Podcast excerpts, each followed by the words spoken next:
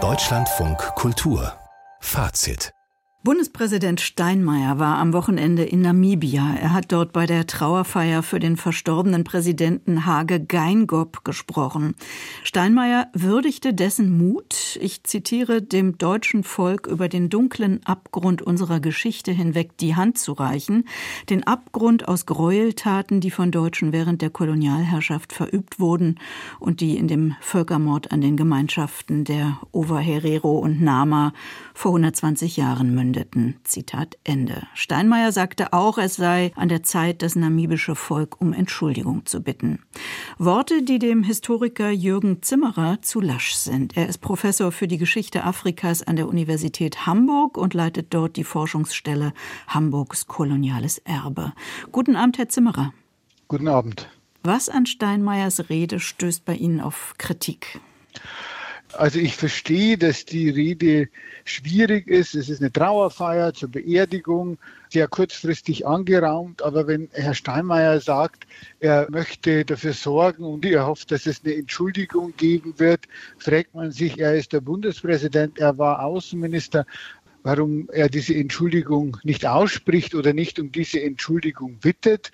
Zweitens sagt er bei einem Trauerfeierlichkeiten, dass eben diese Joint Declaration eben Hage Geingob, also des verstorbenen namibischen Präsidenten, also Traum gewesen wäre, die noch zu unterzeichnen, obwohl Herr Steinmeier weiß, dass vor allem die Mehrheit der Herero und Nama, die ja die ursprünglichen unmittelbaren Opfer des Genozids waren, mehrheitlich gegen diese Joint Declaration stehen und sie seit Jahren kritisieren, in Windhoek sogar dagegen klagen.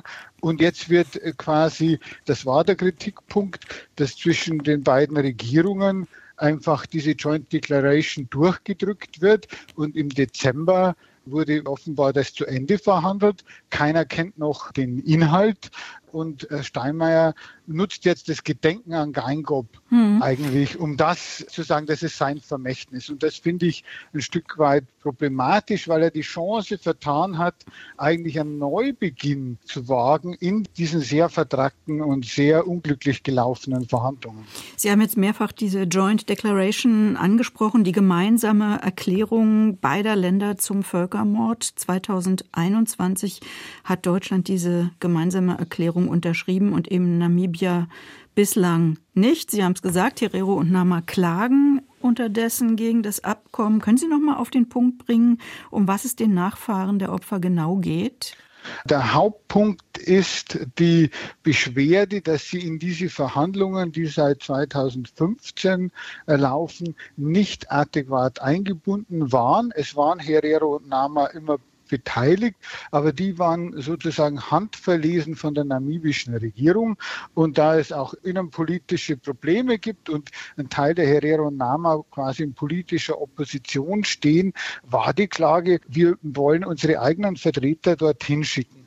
Und ich denke, wenn Versöhnung das Ziel ist, wie der Bundespräsident auch wieder sagte, kann man die nicht gegen den Willen der Herero und Nama aussprechen. Und der Steinmeier weiß das, weil bei der Joint Declaration, bei der Bekanntgabe der ersten Fassung, es gibt jetzt eine zweite Fassung, anscheinend bei der ersten Fassung, der damalige Paramount Chief der Herero gesagt hat, Mr. Steinmeier, you are not welcome. Sie sind in Windhoek nicht willkommen und wir werden gegen Sie demonstrieren. Das ist alles im Grunde im Hintergrund da und der Bundespräsident übertüncht das mit seinem Hinweis auf Hage Geingob, der, das stimmt, sehr für diese direkten Regierungsverhandlungen war. Mhm. Deshalb wäre das jetzt auch eine Chance, neu zu beginnen. Könnte die jetzige Bundesregierung denn mit dem neuen namibischen Präsidenten Mbumba das Ganze nochmal neu verhandeln? Also welchen Spielraum hat die Bundesregierung überhaupt anders zu handeln als bislang getan?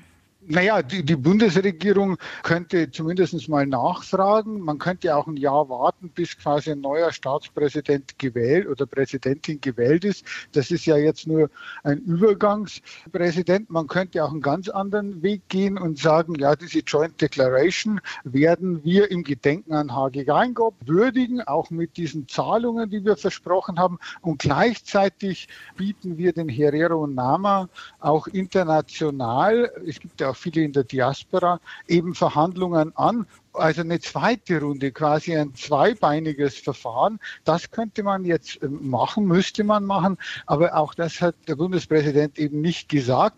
Und was er nicht gesagt hat, ist, er beruft sich in seiner Rede auf ein Telefonat mit Geingop im Dezember, wo sie sich sehr gut verstanden haben und hofften, dass eben diese neue Fassung, die offenbar höhere Geldzahlungen vorsieht, in Kraft gesetzt wird. Was dazwischen passiert ist, ist ja dieser Wutausbruch des verstorbenen namibischen Präsidenten anlässlich der deutschen Haltung zur Klage Südafrikas vor dem Internationalen Gerichtshof gegen Israel. Da hat Deutschland ja sehr schnell die Seite Israels ergriffen und Hagi Geingop dann über den Twitter-Account seines Amtes im Grunde Deutschland die Maßregelt und gesagt, sie haben überhaupt keine Kompetenz, Gut, das eigentlich zu tun. Das sind ja zwei und, Dinge, die wir jetzt auseinanderhalten müssen. Nein, die müssen wir nicht auseinanderhalten. Die müssen wir nicht auseinanderhalten. Man kann nicht so tun, als hätte man ein Einverständnis mit dem namibischen Präsidenten erreicht im Dezember, wenn im Januar der ganz große Bruch kommt. Und man kann das ja zurückweisen. Zu einem anderen Thema. Hm. Man kann das ja auch zurückweisen,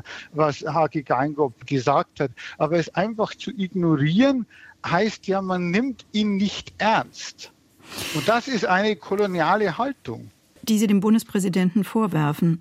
Ich würde gerne nochmal zurückkommen auf diese neue Form der Joint Declaration, von der Sie sagen, wir wissen nicht genau, was da drin steht. Es ging ja davor darum, dass Deutschland sich verpflichtet, Entwicklungshilfegelder zu zahlen, aber keine Entschädigung. Ist daran noch zu rütteln oder wie ist da der Stand der Dinge?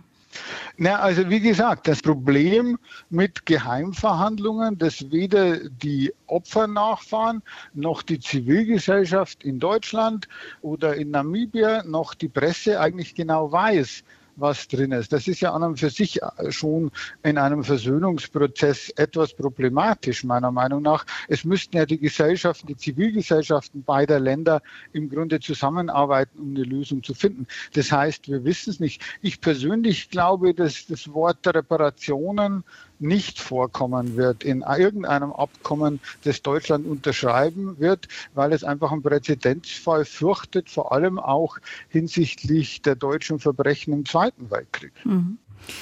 Weil das auch die Beziehungen zwischen Deutschland und Namibia berührt, möchte ich noch was ansprechen, was heute veröffentlicht wurde, nämlich eine Studie des Deutschen Zentrums Kulturgutverluste. Da werden Informationen aus 40 Museen und Universitäten in Deutschland, Österreich und der Schweiz zusammengetragen, die über namibische Objekte in deutschen Sammlungen Aufschluss geben. Die Rede ist von 19.000 Objekten, was sehr viel ist.